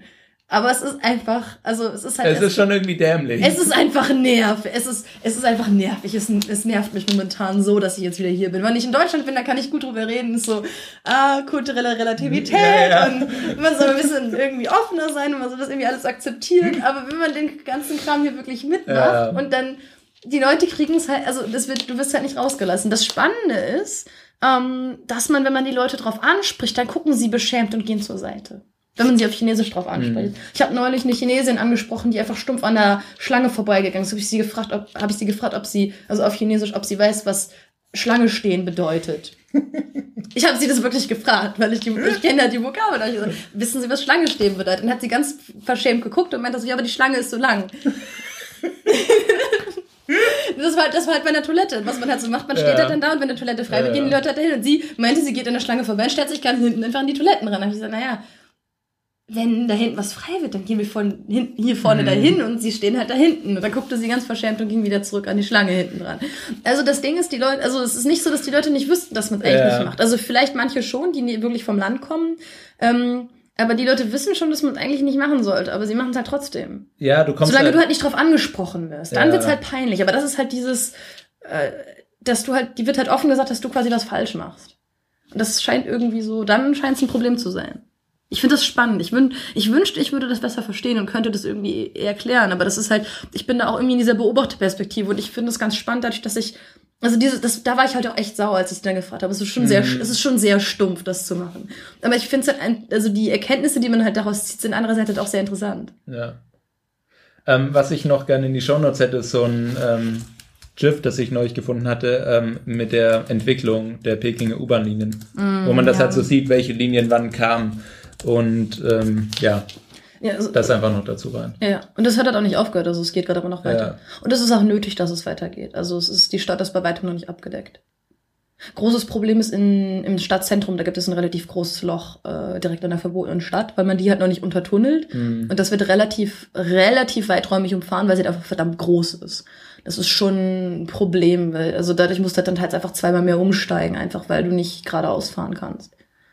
Das ist, äh, ja, nervig. Und die U-Bahn-Linien fahren prinzipiell so generell hast du U-Bahn-Linien, die im Kreis gehen. Du hast ein paar mhm. Ringlinien. Da hast du U-Bahn-Linien, die Nordwest gehen, äh, äh Quatsch, Nordwest, äh, Nord-Süd und Ost-West. Ja. So grob. Das ist so grob die Richtung, ja. Genau. Und man um, muss auch sagen, es gibt hier keine S-Bahn. Also ja, das stimmt. Es gibt äh, Züge, aber die fahren halt in die nächste große Stadt, also so 100 Kilometer weit weg. Und ähm, die U-Bahn ist halt U-Bahn und S-Bahn in einem. Ja. Es gibt noch so einen Speedtrain zum äh, Flughafen, aber ja, die U-Bahn ist halt der Nahverkehr. Man muss so sagen, es gibt noch Busse, aber die eignen sich halt nur für gewisse Distanzen oder für gewisse Strecken, wo es keine U-Bahn gibt. Busse sind schon cool, weil sie dich oft direkter dahin bringen, wo du hin willst. Das Problem ist, du kannst Busse von morgens von sieben bis, sagen wir mal, neun und na, abends von äh, fünf bis sieben quasi nicht benutzen. Ja. Also das ist halt, das ist halt einfach so zwei Stunden Fenster, zwei bis drei Stunden Fenster ähm, morgens und abends, in denen die Busse sind, sinnlos sind, weil du einfach nicht vorankommst. Ja, und du hast ja auch einfach, weil der Verkehr zu groß ist, du hast ja ab irgendwo so einen Punkt, wo sich's dreht. Also so ein Bus lohnt sich bestimmt für eine, so eine drei Kilometer Strecke, aber wenn du irgendwie zehn Kilometer irgendwo hinfahren willst, nimmst du ja keinen Bus. Nein, doch, doch, auch dann schon. Also auch wenn du längere Strecken hast. Das Ding ist halt, du musst halt bei den, du hast halt bei den U-Bahnen ja Umstiege, wo du teils Gefühl, also wo du halt echt fünf Minuten nur läufst. Ja. Fünf bis ja, zehn Minuten ja. nur läufst. Also man, U-Bahn-Stationen oder Bahnhöfe hier sehen aus wie Flughäfen und haben auch so eine gewisse Größe, wo sie konkurrieren okay. können. Ja, also teils, sagen schon, ja. ja. Also man hat zum Beispiel Xijimen, also da hast ja, du einfach, du hast drei, Flughafen. Ja, du hast, du hast, du, nein, du hast, du hast Bahnhöfe in Deutschland, die kleiner sind. Also ich komme aus der Nähe von Osnabrück der Osnabrücker Bahnhof ist kleiner als Skijimen. Also mhm. das ist einfach Punkt. Der ja, ist einfach kleiner. Stuttgart auch. Also 21 weiß ich nicht, aber zumindest der Du hast da drei U-Bahn-Linien, ich will nicht wissen, wie viele. Und das Problem ist, du hast noch dazu hast du noch einen Bahnhof, der auch da ist. Das heißt, mhm. viele Leute kommen noch dahin und kommen da an. Ich will echt nicht wissen, wie viele Leute da pro Tag irgendwie da durchkommen. Das wäre schon äh, ganz spannend zu sehen. Ah, was übrigens auch schön war jetzt, ähm, so als kleines Detail bei der neuen Linie. Ich bin euch zum ersten Mal damit gefahren. Äh, für mich hat die ja nicht so viel Vorteil wie jetzt für Katharin. Ähm, aber so aus Spaß mussten wir die natürlich schon ausprobieren. Genau, bei mir, bei mir ist sie 50 Meter von dem Haus, wo ich wohne, auf der gleichen Ecke. Ich muss nicht mal über eine Straße drüber. Und es gibt da zwei interessante Details, nämlich zum einen hat man ja hier diese aufladbaren Karten, die swipet man dann da so drüber über so ein Lesegerät und die piepsen so ich laut. Weiß, du, Normalerweise piepsen die immer so bing, also so angenehm und man, man hört halt, ja, ja, es hat meine Karte gelesen, ich kann ja. durchgehen. Und wenn man das jetzt bei diesen neuen Stationen macht, dann macht das Bing!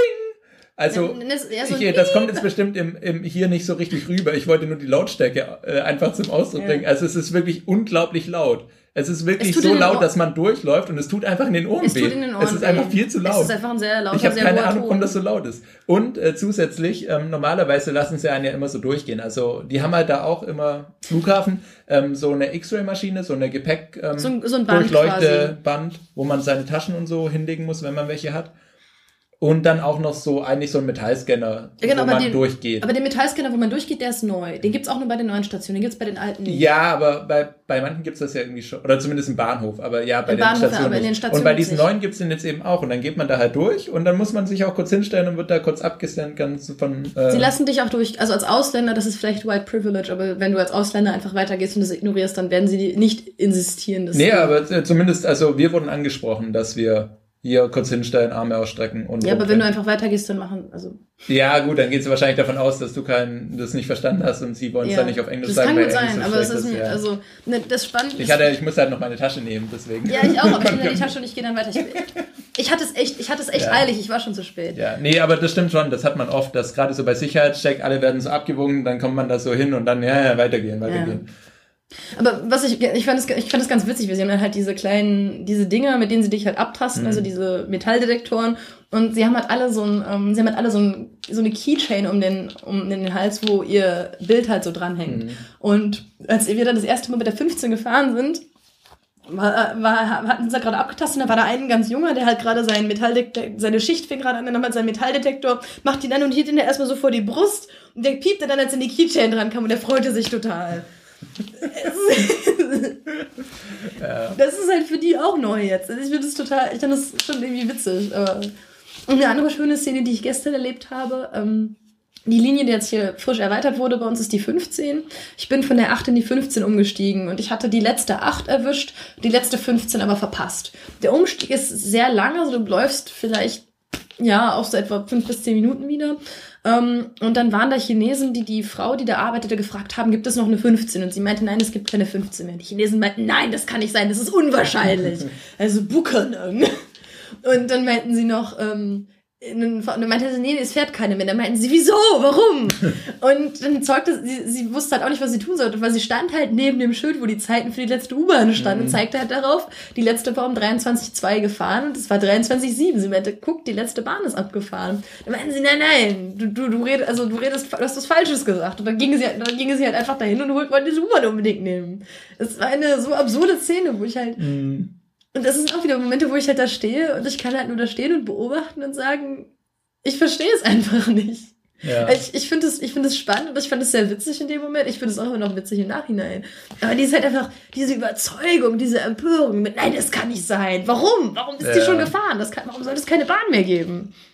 Ich finde das spannend. Ich finde es toll irgendwie. So. Ich weiß nicht. ja. Sorry. Nee, ist okay. Das sind, die- das sind die kleinen Da, Freunde. dafür machen wir ja diese Folge. ähm, ich glaube, es werden zwei Folgen, oder? ja, ja, ja, ja, ja, ich wollte es gerade sagen. Wir, dann sagen wir jetzt noch was zu Taxis und dann machen wir einen Cut äh, für die nächste. Genau, das ähm, Ähm, wollen euch nicht überfordern. Taxis in Beijing sind ziemlich günstig. Ja. Nicht so günstig wie im Rest Chinas, aber immer noch relativ günstig. Äh, günstiger als in Shanghai. Deutlich günstiger. Okay. Du- aber halt in kleineren Städten. Ja, das halt, stimmt. Je kleiner, desto billiger. Ähm, man hat so einen Stadtpreis von, ich glaube, es sind 14, 13. 13. 13, glaube ich. Also ja. so ein bisschen Tagsüber mehr. 13, nachts sind es 14, 40. Äh, okay. Das sind etwa 2 Euro Ja. jeweils. Ähm, und dann geht das halt so hoch. Das heißt, wenn wir in Partydistrikt fahren und äh, das sind, ich glaube, 15 Kilometer oder so bestimmt. Ja, du bist so 15, 15 Minuten unterwegs. mit dem 20, Auto. je nachdem, wie viel los ist. Ja. Ähm, manchmal auch eine halbe Stunde, dann zahlst du so maximal 8 Euro. 9 Euro. Echt? So viel? Ja, umgerechnet. Man Also, zahlt, also wenn wir von hier aus da nach äh, runterfahren, ähm, Nach Sanlitun? Sanditon, dann sind es meistens schon so 40, 50, ne? Aber das sind eher so 5 Euro. Also, okay, ich habe noch nie. In den alten Kursen, ja. ja, nein, also ich. Gut, ja, das eher. Äh, Sagen wir 7 Euro ich, oder ich so. gehe, also ich gehe, ich bin in dem Partydistrikt nicht so oft. Ich bin meistens eher in anderen Teilen der Stadt Bier trinken und da zahle ich dann meistens so 5 Euro. Bin dann 15 Minuten unterwegs ja, meistens. ja. Ähm, Wenn du halt nicht ganz da runterfährst, sondern eher so zu den Seen und. Was ich eine ganz gute. Metrik finde, ähm, ich bin jetzt ein paar Mal mit dem Taxi zum Flughafen gefahren, Mhm. weil ich morgens um sechs oder sieben Flugzeuge genommen habe. Ja, das ist sehr verrückt und das war auch keine gute Entscheidung. ähm, aber es war billig, es war wirklich billig. Und da bis zum Flughafen ist man ungefähr, ähm, ist man wirklich, da ist man wirklich 25 Minuten unterwegs, 25 bis 30 Minuten. Ja. Und da zahlt man, zahle ich dann meistens zwischen 100 und 110 Quai.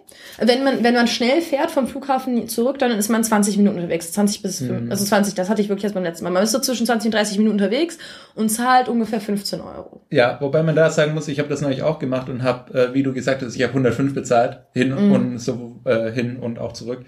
Ähm, da ist nochmal so ein 3 Euro Aufschlag drauf für den Speedway, den Express Highway zum Flughafen. Der kostet nämlich Mautgebühr. Das heißt, ja, das eigentlich stimmt. der Taxipreis wäre dann so, sagen wir mal, 7 Euro oder so. Aber es kostet dann, oder naja, 8 oder 9. Eher so 15. Ja, ja, eben acht oder neun mit dem Umrechnungskurs wieder. Nein, ah. nein, nein, du zahlst die 100, also die 110 sind wirklich der Preis. Ja, ja, ich, ich weiß, ich weiß. Das, das sind ja. 15 Euro. Ja, ja, aber minus. Davon musst du ja abziehen, theoretisch die Mautgebühr, die da halt irgendwie sind, drei Euro für diesen Airport Express. Die, die, die Mautgebühr zahlst du oft tatsächlich drauf, extra nee, zum nee, Taxipreis, der auf dem Meter steht. Es kommt drauf hab, an. Habe ich beides mal nicht gemacht. Ja, Moment, jetzt, nein, ich, ich bin in letzter Zeit, ins, ich bin insgesamt sechs bis acht Mal zum Flughafen gefahren und wieder zurück. Also, ich habe auch noch Leute abgeholt, als ich neulich ja, zurückgekommen bin ja. aus Malaysia, habe ich, es kommt drauf an, es kommt auf den Taxi Taxifahrer an. Manchmal zahlst du die extra drauf. Okay. Manchmal zahlst du sie nicht extra drauf. Und es kommt drauf an, es kommt drauf an, bei welchem Terminal du ankommst. Also es, es gibt okay. zwei, es gibt zwei große Terminals beim chinesischen, also beim Beijinger Hauptstadtflughafen und ähm, bei, das ist halt immer anders. Was ich ganz cool finde, ähm, was ich so erwähnenswert finde, es ist in Beijing notorisch schwierig, Taxen zu kriegen. Also mhm. in Shanghai ist es relativ einfach. Also zumindest war es 2011, als ich dort gelebt habe, einfach. Ähm, in Beijing ist es wirklich so, du hast Taxifahrer, die haben dann dieses rote, das, die haben dann was rot leuchtendes an ihrem Fenster, das bedeutet, dass sie frei sind. Die nehmen dich einfach nicht mit, sie ignorieren dich einfach. Ähm, besonders schwierig ist es, ein Taxi zu kriegen, wenn es regnet, weil die Leute keine nassen Leute in ihrem Taxi haben wollen. Das will man Und halt weil dann auch nicht. irgendwie gefühlt noch mal mehr Leute ein Taxi wollen. Also das du, hast, du hast überproportional viele leere Taxen, die einfach an dir vorbeifahren. Ja. Besonders schwierig ist es, ist einfacher eins zu kriegen, wenn du einen Schirm hast, weil die sind davon ausgehen, dass du trocken bist. Und wenn du keinen Schirm hast und beim, im Regen Taxi kriegen willst, dann hast du einfach verloren. Und was dagegen hilft, so ein bisschen, ist äh, eine, sind zwei Taxi-Apps, die es mittlerweile gibt, die echt nützlich sind. Also du, ähm, du, es ist halt so ein bisschen wie MyTaxi im Endeffekt. Du hast halt, du gibst halt ein, wo du hin willst und deine Location gibt er dir halt an, weil er halt GPS mhm. hat. Und dann werden halt die Taxen benachrichtigt und dann ruft dich halt einfach irgendjemand, der in der Nähe ist, an und sagt, hier, wo bist du? Ich komme dich jetzt abholen und ja. bringt dich dann dahin, wo du hin willst. Ähm, und es gibt tatsächlich Situationen, in denen das enorm nützlich ist, in denen du auch über die Taxi-Apps ja. Taxen kriegst, wo du sonst keine bekommen würdest. Du zahlst keinen Aufpreis dafür. Also ja. du hast trotz, zahlst trotzdem nur das, den normalen Taximeterpreis. Ich hatte es auch noch, da waren wir in einem Museum relativ außerhalb, also äh, am fünften Ring. Und da, da kommt halt auch nichts vorbei. Das war halt wirklich so, da waren halt so ein paar große Gebäude, aber es war halt mehr so, hier sagen sich Fuchs und Hase gute Nacht. Mhm. Und bis du da halt ein Taxi findest, das da irgendwie vorbeifährt, ähm, ja, stehst halt auch die Beine in den Bauch, heißt es, ja. glaube ich. Und ähm, ich konnte dann da sogar, also ich weiß nicht, wahrscheinlich wäre es auch anders gegangen. Es hat mir dann halt irgendwie gesagt, ich soll eine Voice Message eingeben. Ja, das kannst du auch machen. Und ähm, habe dann halt da kurz reingesprochen, wo ich bin und wo ich hin will. Und dann sieht man wirklich auf der Karte so interaktiv, ähm, ja. so ein Taxifahrer hat die Nachricht gehört, drei das haben sie gehört, sieben haben sie gehört, zehn haben sie gehört. Dann kommt so einer, der dann irgendwie sagt, ja, ja, äh, wo seid ihr genau? Ja, ja, hier, okay. Und dann siehst du, kannst du ihn halt auf der Karte per GPS verfolgen. Und äh, wenn er dann nah ist, so im Abstand von 100 Metern, dann ruft er nochmal an, ja, ja, ich komme jetzt gerade und wo genau seid ihr? Mm. Und, äh, ja, und du siehst doch auf einer Karte, wie er sich, du siehst auf einer Karte, wie er sich den nähert, also du kannst auch auf der Karte dann sehen, wie der, wo der Taxifahrer ist. Ja, das meine ich, aber er hat trotzdem nochmal angerufen. Ja, nee, aber ja, äh, ja, müssen sie halt nicht machen, ja. nicht unbedingt, aber. Ähm, und ja, das ist schon ganz praktisch. Was man auch, was wir jetzt, ich glaube, du warst auch schon mal dabei, oft hatten, war, dass äh, wir ja hier in diesem Unibezirk wohnen und der schon ein bisschen außerhalb. Also ja. wenn wir jetzt halt von diesen Party- und Innenstadt, verbotene Stadt, sonst was, Distrikten reden. Genau, Moment, die Leute, die in der Chinese University of Petroleum sind, die wohnen hinter dem sechsten Ring. genau. vielleicht, vielleicht sollte man das erklären. Beijing hat Ring, Ringstraßen, ähm, also quasi den ersten Ring. Stadtautobahn. ja. Stadtautobahn, ringförmige Stadtautobahn. Und es gibt halt den ersten Ring, der sehr in der Mitte ist, den zweiten, der, sehr, der ein bisschen halt ein bisschen weiter weg ist und so. Das heißt, ähm, quasi zu sagen, hinter welchem Ring du wohnst, ist eine relativ gute Angabe dafür, wie nah am Stadtzentrum du bist. Ja. Wir wohnen ziemlich nah am vierten Ring. Genau. Also es ist schon relativ weit außerhalb. Und am sechsten Ring hast du einfach verloren. Ja, da, ja. da, da hast du wirklich verloren. Ähm, wo war ich? Sorry. ähm, Ringstraßen, Taxen bestellen. Ähm, tut mir leid, das muss Naja, okay, ich, äh, Ich habe das Gefühl, wir müssen es erklären. Ja, ja, nee, ist ja, ist ja auch gut. Ähm, ich, ich wollte noch was anderes sagen, nämlich ähm, es gibt auch neue Entwicklungen, nämlich äh, es wurde jetzt mit dem Bau eines neuen Flughafens. Nee, Moment, du hast gesagt, ob wir da, ob, äh, Gerade wo ich zum anderen. Moment, Thema- ob ich da, ob ich, du meinst, Ah, ja, ja, dabei gewesen, weil wir in ja. wohnen. Und Weil, ja wenn man dann nachts da betrunken irgendwo rumsteht und einfach nur heim will, weil es ist schon spät und man Nee, das ist nur für dich. Ich, wir stehen. Ja, ja, natürlich. Das wirkt total kompetent, wenn wir Das sagen, dass wir betrunken in der irgendwo. Flasche. ähm, jedenfalls, ähm, dann äh, hatten wir das auch schon, dass man sich dann ein Taxi ranwinkt, dann sagt, ja, äh, dann macht man den Fehler, ist nicht ein Anfängerfehler, dem Taxifahrer noch außerhalb zu sagen, wo man hin will, zu sagen. Udauko. Und dann der so nö und fährt weiter. Ja. Weil er halt keinen Bock hat, so lang zu fahren, sich da nicht so gut auskennt oder denkt, dass er da keine Gäste findet, die dann woanders hinwollen, wo er irgendwie Geld verdienen kann. Ähm, deswegen setzt man sich einfach rein und dann fragt er einen und dann sagt man einfach Udauko und dann hatte ich es auch noch nie, dass man dann wieder rausgescheucht Ja, wurde. genau. Also das mache ich schon seit der, ich glaube, ich mache das seit Woche zwei oder drei nicht mehr, dass ich Mhm. den Leuten sage. Also ich setze mich jetzt immer mittlerweile rein. Das wirkt unhöflich. Ähm, vielleicht, wenn man, also wenn man es aus, man's- es wirkt unhöflich auf einen, erst wenn man aus Deutschland Ja, kommt. Aber aber man schneidet sich ja auch nicht an, das ist alles egal. ähm, was auch noch, äh, du würdest von dem neuen Flughafen reden. ja, ja, nein, nein, nein, nein. Okay, sorry. Oh Mann! Nein, Taxen. Nicht ganz auf der Höhe heute. Taxen. Na, du redest jedenfalls. Taxen. Ähm, ich habe da neulich auch noch den guten Spruch gehört aus zweiter Hand, dass äh, ein Chinese, der hier auch mal gewohnt hat und inzwischen, ich glaube, in Shanghai ist, meinte ähm, zu einem Freund von mir, ähm, ja, Taxifahren in Beijing. Ähm, man sagt dem Fahrer nicht, wo man hin will, man fragt den Fahrer, ob er einen mitnehmen könnte auf dem Weg dahin, wo er eh hinfährt. äh, also ist halt ein Sehr bisschen schön. eigen hier, die Persönlichkeit der Taxifahrer. ja, das ist ganz spannend. Ähm, neuer Flughafen, wo wir es nicht davon hatten, von diesem Airport Expressway. Das ist halt dann, einmal gibt's da eben dann den Zug, der von einem Bahnhof relativ in der Innenstadt, in der Nähe der Innenstadt direkt zum Flughafen fährt. Und es gibt eben dann auch, ich glaube, eine dreispurige oder vierspurige Straße, also vier Spuren wirklich Ja. in eine Richtung, ähm, die halt schnurstracks dann auch von dort, von der Ringstraße ausgehend zum Flughafen führt. Und eben einmal zu diesem Terminal Es gibt Terminal Drei. 2 und Terminal 3. und Terminal 2 fährt. Und äh, als ich da eben neulich dann am Flughafen war, bin ich an einem Sonntag um circa 2 Uhr nachmittags zurückgefahren mit einem Mhm. Taxi, mit einem Freund zusammen. Und äh, da war dann Stau. Also auf dieser Straße, die vom Flughafen Ach, vierspurig in die Stadt führt, war dann Stau. Vier Spuren vom Flughafen aus. Ja. Ähm, nur um da auch mal, also Beijing ist wohl der Flughafen hier inzwischen der größte Umschlags, Umstiegeplatz in Asien, Okay. Knotenpunkt. Ähm, und deswegen wurde jetzt eben mit dem Bau eines neuen Flughafens begonnen, der nicht wie der alte im Norden liegt, sondern im Süden. Ach du Scheiße. Und dazu muss man sagen, dieses Terminal 3, das richtig groß und also wirklich riesengroß ist und modern und ganz hübsch, da ist davor ähm, bei den Taxiständen so ein kleiner Stein, wo man sehen kann, dass angefangen wurde, das zu bauen 2004 Mhm. und Fertigstellung 2007. Ja. ähm, und es ist halt, es ist quasi nochmal so ein extra Flughafen. Also wenn man von da mit einem Shuttlebus oder mit der ähm, Flughafenbahn zum anderen Terminal fährt, ist man mindestens fünf Minuten unterwegs. Mit dem, mit dem Airport Express ist man etwa 10 Minuten unterwegs. Ich weiß noch, weil ich hatte das mal, ich hatte das mal gemacht und musste von dem zweiten Terminal, wo der Airport Express ist, ein zweites hält, den Flug nehmen. Und ich war echt nervös, weil ich nicht mehr, nicht mehr sicher, war, ob ich noch zum Schalterschluss hinkomme. Ja. Es war, es war super knapp, weil es echt ziemlich weit ist. Und das Spannende, ich glaube, der neue Flughafen, der Bau soll dieses Jahr beginnen. Und ich habe schon vor zwei Jahren, als es angekündigt wurde, gesagt, ich werde Wetten abschließen, dass der chinesische Flughafen Ja, vor ja. dem BER fertig wird. Ja. Und ich halte es nicht für unwahrscheinlich. Ja, und äh, ja, deswegen bauen die jetzt gerade einen zweiten internationalen Flughafen eben im Süden der Stadt. Es gibt Und- noch einen anderen Flughafen, von dem bin ich neulich Ja. geflogen. Das fand ich total klasse. Ähm, das ist ein alter Militärflughafen. Der ist schon im Süden der Stadt. Von dem Flughafen fliegt nur eine einzige Airline. Ähm, das heißt, es ist alles die gleiche Airline, die da abfliegt. Und das ist halt, ähm, du bist halt nicht außerhalb der Stadt normalerweise. Bist du halt echt weg vom Zentrum, wenn du so, wenn du halt fliegen willst.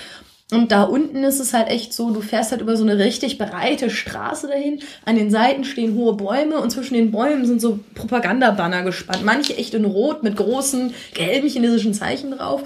Und du fährst halt echt so durch und denkst, so, hm, ja, die haben mir Platz für Panzer gelassen. ähm, und das Geile ist halt auch, ich bin halt, ich musste wieder Taxi fahren, weil mein Flug morgens um sechs ging. Ähm, wieder schlechte Idee, kann ich nicht empfehlen.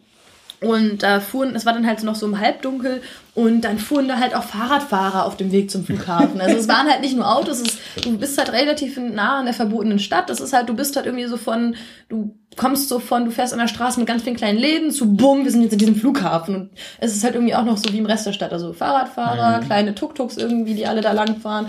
Und dieser Flughafen ist total heiß. Er ist halt einfach uralt, also relativ schmuddelig irgendwie so. Und oh, das wirkt auch nicht wie ein Flughafen. Also die ganze, ähm, auch so von der Klientel her und so wirkt das eher, als ob du einen Zug nehmen würdest in China irgendwie. So, das ist mhm. relativ tendenziell ärmer als ähm, an den großen Flughäfen. Du hast, ich habe keinen ein, doch ich habe zwei Ausländer gesehen am ganzen Flughafen, als ich abgeflogen bin. Das war echt voll.